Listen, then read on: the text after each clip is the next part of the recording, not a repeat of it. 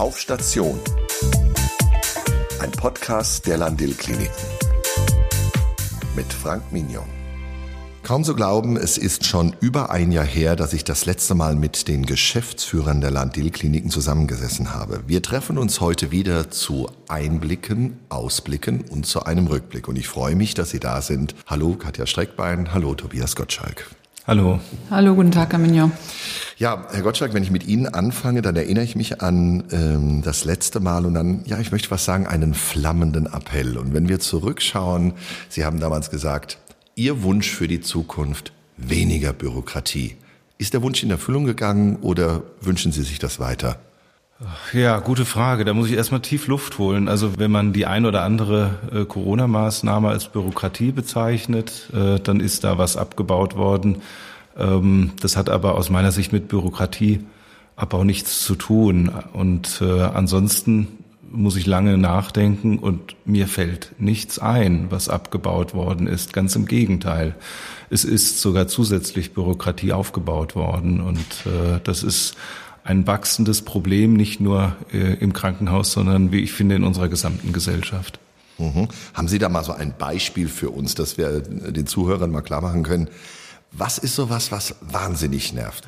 Also ein gutes Beispiel ist, dass wir für bestimmte Leistungen, die wir erbringen, wo wir Patienten dann auf unserer Intensivstation ähm, behandeln, eine bestimmte Quote an ähm, weitergebildetem Fachpersonal vorhalten müssen. Jetzt hatten wir eine Situation im äh, Oktober, dass wir zusätzliches Personal für unsere Intensivstation gewinnen konnten. Das heißt, die Versorgung hat sich verbessert durch mehr Personal. Wir hatten allerdings dann, dadurch, dass es neue Mitarbeiter waren, ohne Fachweiterbildung ähm, nicht mehr die geforderte Quote von 50 Prozent. Und somit äh, ähm, mussten wir Personal umschichten, nur um diese Quote erreichen zu können, obwohl sich objektiv die Versorgungssituation verbessert hat. Und das sind einfach, verzeihen Sie es mir, schwachsinnige Regelungen. Jetzt haben Sie eben das Stichwort Corona erwähnt. Wir können davon ausgehen, dass wir uns in der ja, Übergang in die endemische Phase heißt ja jetzt, glaube ich, ne, befinden. Frau Streckbein, ähm, da hat sich sicherlich jetzt schon wieder was verändert. Wir waren ja beim letzten Mal noch in so einem Krisennotfallmodus. Da hat sich für die Mitarbeiter jetzt schon einiges verbessert dann, oder?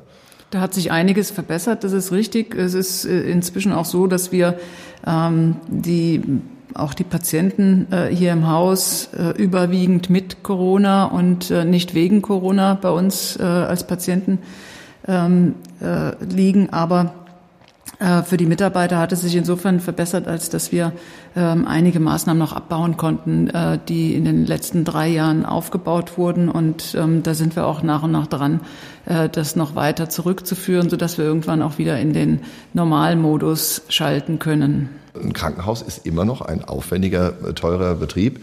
Was kann man denn dazu sagen, zu der, zu der wirtschaftlichen Situation des Hauses, Herr Gottschalk? Naja, wir hatten, wir hatten jetzt während der Pandemie, das muss man auch sagen, da sind ja, ich sag mal, die Kräfte des, des, des Marktes, wenn man den, den Krankenhausmarkt als Markt bezeichnen will, ähm, die, die sind ja ein Stück weit ausgesetzt worden, dadurch, dass wir auch ein festes Budget hatten. Und aus meiner Sicht ähm, ist die Versorgung gut gewesen oder auch besser gewesen als in vielen anderen Gesundheitssystemen dieser Welt. Und das muss man sich mal vor Augen halten. Das Problem, was wir jetzt haben, und äh, das widerspricht eigentlich den Aussagen des äh, Gesundheitsministers, der ja eine Revolution angekündigt hat bei der Krankenhausfinanzierung. Die Wahrheit ist, dass dieses Hamsterradsystem der Fallpauschalen mit voller Wucht zurückkehren wird im nächsten Jahr. Und das stellt natürlich bei den Kostensteigerungen, die wir haben und äh, bei den geringeren Fallzahlen die Krankenhäuser vor enorme Herausforderungen. Wir haben das Glück als Lahn-Dill-Kliniken, dass wir hier aus der Vergangenheit noch recht gut aufgestellt sind. Aber auch wir mussten das erste Mal, ähm, äh, solange ich mich erinnern kann, einen negativen Wirtschaftsplan für das kommende Jahr abgeben oder für dieses Jahr abgeben. Mhm. Haben Sie denn mal, Frau Streckmann, so ein, auch hier so ein Beispiel, ähm, zum Beispiel wenn es um Investitionen geht, ähm, wie, wie finanziert sich das und, und welchen, welche Zuschüsse, welche Anteile machen zum Beispiel die Bundesländer bei solchen Dingen? Gut, in der Krankenhausfinanzierung ist es ja so, dass die laufenden Kosten ähm, über unsere Fallpauschalen, also über die Krankenhauserlöse getragen werden und die Investitionen durch die Länder, also hier das Land Hessen in dem Fall. Und äh, die Investitionspauschalen, die wir bekommen, nicht nur wir, sondern auch andere Krankenhäuser, reichen ähm, lange nicht aus, um die Investitionen, die wir jetzt noch zu tätigen haben, ähm, alle zu tätigen. Deswegen sind wir auch darauf angewiesen, dass wir aus Eigenmitteln äh, enorme Beträge aufbringen müssen, um eben die anstehenden Investitionen bewältigen zu können. Das konnten wir in der Vergangenheit immer. Und wir sind auch in der Zukunft darauf angewiesen, dass wir weiter unsere Investitionen äh, tätigen. Und äh, wir können auch nicht, nicht anhalten und gewisse, ähm, gewisse äh, Maßnahmen nicht durchführen, weil wir einfach mit einer modernen Technik, mit, einer, äh, mit, mit der Gebäudesanierung weitermachen müssen. Und insofern ähm, steigt natürlich auch der Druck in den Krankenhäusern. Das wollen wir natürlich nicht nur schlechte Stimmung verbreiten, denn es gab ja in diesem Jahr auch sehr, sehr viel Gutes. Können Sie da mal einen Abriss geben? Was hat sich hier erneuert im Hause? Was ist Neues dazugekommen? Also was, was ich immer positiv finde, wir sind ja sehr bemüht, uns auch qualitativ weiterzuentwickeln und das auch nach außen darzustellen. Da sind natürlich ein, ein Instrument die Zertifizierung, ähm, die, die wir äh, durchführen, beziehungsweise die Rezertifizierung ähm, da ist zu nennen das äh, Brustzentrum, was rezertifiziert worden ist, das gynäkologische Tumorzentrum und unser Endoprothetikzentrum der Maximalversorgung. Ähm, gelobt, eigentlich durchgängig ist immer die hohe medizinische und pflegerische Qualität, ähm, aber auch die Zusammenarbeit äh, zwischen den Berufsgruppen in diesen Zentren. Äh, das, das finde ich sehr positiv. Ähm, was man auch erwähnen sollte, wir haben ja wieder angefangen, nach Corona ähm, Veranstaltungen durchzuführen.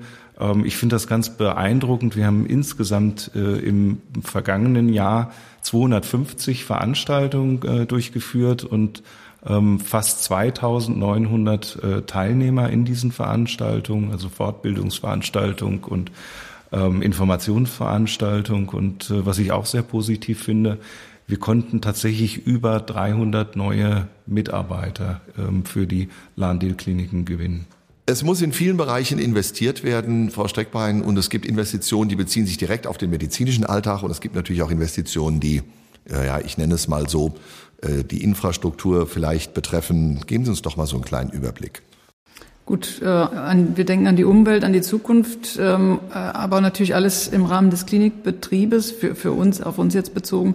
Ähm, wir haben, wir sind gerade dabei, ähm, auch das Thema Energieversorgung neu zu beleuchten hier bei uns.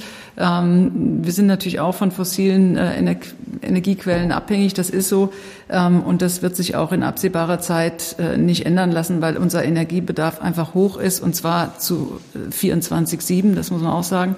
Ähm, aber wir sind dabei, äh, dort, wo es geht, eben auch in Photovoltaikanlagen zu investieren und, und eine sinnvolle Ergänzung zu dem, was wir jetzt an Blockheizkraftwerken, an, an ähm, die über Gas betrieben werden, auch zu ergänzen. Vielleicht äh, einfach mal so die, um die Blockbuster jetzt aus dem Jahr 2022 und auch 2023 zu benennen.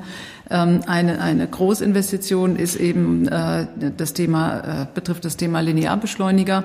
Ähm, wir haben hier am Standort in Wetzlar zwei Linearbeschleuniger, haben im Jahr 2022 den ersten ähm, Beschleuniger ersetzt, werden im Jahr 2023 auch den zweiten Beschleuniger ersetzen. Ähm, das macht insgesamt ein Investitionsvolumen von rund 5,4 Millionen Euro aus. Wir investieren rund ähm, drei Millionen Euro in das Thema IT, insbesondere auch hier ähm, in das Thema Digitalisierung, aber auch äh, in das Thema IT-Sicherheit. Man sieht also, ähm, es ist ein großes Interesse da, sich auch modern und äh, natürlich auch äh, patientenfreundlich aufzustellen. Das Thema Geburtshilfe Gynäkologie in Dillenburg, das ist schon ausgiebig behandelt worden. Herr Gottschalk, äh, was haben Sie denn noch dazu zu sagen? Naja, das Thema ist natürlich die große Enttäuschung des Jahres 2022 für uns gewesen und äh, das ist ein Abschied, der uns auch sehr schmerzt, weil ähm, diese Veränderung, die ist ja nicht beabsichtigt und ist ja auch nicht geplant gewesen. Man muss allerdings auch sagen, ähm, dass die Schließung der Geburtshilfe in Dillenburg ja in einer Kette vieler Schließungen von Geburtshilfen in Hessen und in, ganz Deutschland steht. Und äh, was wir, was wir dort erleben, ist äh, äh, die Konsequenz aus einem Fachkräftemangel, ob der gewollt war oder nicht. Ja, ähm, darüber kann man sich streiten, aber die Weichen sind natürlich schon lange ähm, vor der Schließung gestellt worden, äh, dass, dass solche Strukturen leider nicht aufrechterhalten können, weil man die Leute nicht mehr findet. Und äh, weil sich natürlich auch der Mangel an Hebammen und Fachärzten noch verschärfen wird. Ähm, das einzig Positive daran ist, dass wir glücklicherweise in Wetzlar mit unserer äh, Gynäkologie und Geburtshilfe so gut aufgestellt sind, dass ich da sehr, sehr optimistisch bin, dass wir langfristig zumindest eine Geburtshilfe äh, für den Lahn-Dill-Kreis äh, sicherstellen können. Aber ähm, das kann ich Ihnen versichern, das war schon ein Prozess, der sehr schmerzhaft war. Insgesamt kann man, glaube ich, sagen und muss man auch noch mal festhalten, dass, äh, dass, dass wir persönlich diese Schließung der Geburtshilfe in Dillenburg äh, äh, bedauern, sehr bedauern. Das kam an der einen oder anderen Stelle in der öffentlichen Diskussion ähm, etwas zu kurz, obwohl wir es mehrfach und häufig ähm, gesagt haben. Aber ähm, es ist einfach so, das war, war letztendlich eine Frage der Zeit und wir hatten jetzt nun mal das, äh, das Pech, dass wir äh, in, diese Zeit, in dieser Zeit diese Entscheidung treffen mussten. Aber in Dielenburg wird ja nicht nur etwas geschlossen, es kommt auch was hinzu und es wird auch neu investiert, Frau Streckbein. Ja, also in Dillenburg ist es eben so, dass wir dort ja ein eigenes MVZ mit einer Radiologie, Abteilung Radiologie unterhalten und dort ähm, werden wir jetzt im Jahr 2023 in ein neues MRT investieren. Ähm, was sicherlich für den Standort nochmals aufwertet, wenn wir dort auch ähm, wieder mit einem, einem neuen leistungsfähigen Gerät äh, tätig sein können. Und das wird sicherlich den Standort auch stabilisieren. Ja, die Landil-Kliniken sind ja auch als Arbeitgeber natürlich gefragt und äh, ich habe eben gehört, dass Sie doch einige neue Mitarbeiter, sehr viele neue Mitarbeiter gewinnen konnten. Aber das heißt nicht, dass jetzt alle Stellen besetzt sind, oder? Ja, das heißt äh, nicht, dass alle Stellen besetzt sind. Das ist richtig. Wir äh, haben äh, 300 Mitarbeiter im Jahr 2022 einstellen können, aber der Fachkräftemangel ähm, hat uns natürlich auch getroffen. Wir tun auch viel dafür, ähm, dass äh, die Mitarbeiter zu uns kommen und auch bei uns bleiben, indem wir auch ähm, Maßnahmen durchführen, die irgendwo die, die Stimmung, den Zusammenhalt im Unternehmen fördern. Ähm, wir haben im letzten Jahr einige Veranstaltungen durchgeführt. Herr Gottschalk hatte das schon erwähnt. Wir haben äh, auch im sozialen Bereich fürs Miteinander einiges getan. Wir hatten ein, ein sehr erfolgreiches Mitarbeiterfest wir haben äh, an diversen Sportveranstaltungen teilgenommen. Ähm, wir hatten äh, eine Staffel beim Staffelmarathon in Frankfurt. Wir waren hier im Brückenlauf, beim Brückenlauf in Wetzlar vertreten. Wir waren beim Drachenbootrennen mit, mit einer Mannschaft vertreten. Und ähm, so versuchen wir auch in diesem Jahr wieder, ähm, wieder teilzunehmen an, äh, an Veranstaltungen, die das Miteinander hier im Betrieb fördern. Aber Sie lassen nicht nur laufen, Sie laufen auch selbst mit bei diesen äh, Events, die Sie eben aufgezählt haben, ne? Ja, wir haben äh, beide beim Staffelmarathon in Frankfurt mit, äh, mitgemacht und auch beim, beim Brückenlauf. Und wir freuen uns natürlich über ganz, ganz viele weitere Mitarbeiter, die äh, in Zukunft äh, daran teilnehmen. Wir überlegen auch, welche anderen Veranstaltungen, ähm, ähm, wo wir noch teilnehmen können, auch der Staffel äh, Marathon war ja eine Idee von Mitarbeitern aus den Kliniken. Das hat uns sehr, sehr gefreut. Es gibt auch immer schöne T-Shirts und ähm, ja, wer auch fleißig mit äh, äh trainieren möchte, ähm, da gibt's auch hier in Wetzlar viele Möglichkeiten. Aber man muss nicht laufen, um hier arbeiten zu können. Es geht auch so, ne? Man muss, man muss nicht laufen. Ja, zum Abschluss würden wir uns gerne ähm, nochmal ganz persönlich bei allen Mitarbeitern bedanken für ihr Mitwirken äh, am großen Ganzen hier in den Landil-Kliniken. Wir wünschen allen äh, gutes Gelingen, auch wenn wir jetzt schon äh, im fortgeschrittenen, etwas fortgeschrittenen Jahr 2023 sind, aber gutes Gelingen für das kommende Jahr 2023. Ja, von mir alles Gute für das kommende Jahr.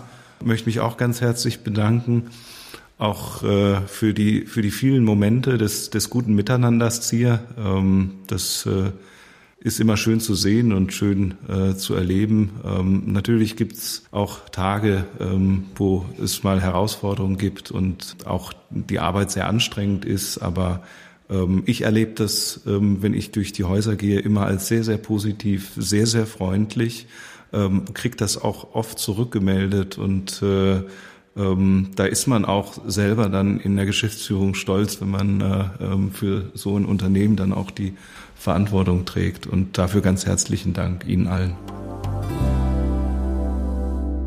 Und ich bedanke mich ganz herzlich bei Katja Streckwein und Tobias Gottschalk für das Gespräch. Sie möchten informiert werden, sobald eine neue Episode erscheint, dann abonnieren Sie einfach diesen Podcast. Wir hören uns wieder auf Station.